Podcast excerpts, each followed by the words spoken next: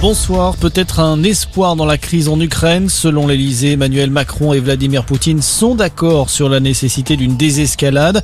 Les deux hommes ont échangé aujourd'hui pendant près de deux heures au téléphone pour tenter de trouver une issue au conflit, une issue qui reste encore incertaine.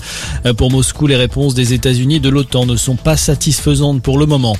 C'est confirmé, les épreuves écrites de spécialité du bac sont reportées de deux mois. Prévues au départ en mars, elles auront lieu finalement les 11, 12 et 13 mai prochains. La faute à la crise sanitaire qui perturbe le bon fonctionnement de l'école depuis plusieurs semaines. La décision a été prise cet après-midi après une réunion entre les syndicats d'enseignants et le ministre de l'Éducation Jean-Michel Blanquer. Le gouvernement souhaite renforcer le contrôle dans les EHPAD, conséquence du scandale qui touche les maisons de retraite d'Orpea. Dans un livre publié mercredi, le groupe est accusé de maltraiter ses résidents pour augmenter sa rentabilité. Le directeur général devra d'ailleurs s'en expliquer mardi. Il est convoqué par la ministre chargée des personnes âgées Brigitte Bourguignon. Une mère de famille de 33 ans placée en garde à vue à Choisy-le-Roi dans le Val-de-Marne. Elle est soupçonnée d'être impliquée dans la mort de son fils de 10 ans. Son corps a été retrouvé hier dans une valise en Seine-et-Marne. C'est le père du garçon qui avait alerté les gendarmes dès mercredi soir.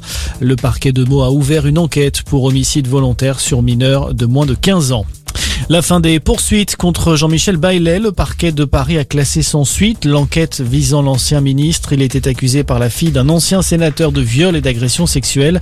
Des faits aujourd'hui prescrits selon la justice puisqu'il remonterait au début des années 80.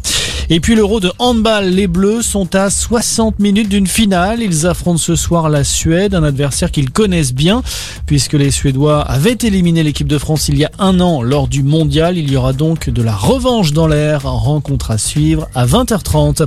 Voilà pour l'essentiel de l'actualité. On reste ensemble pour un prochain point d'information.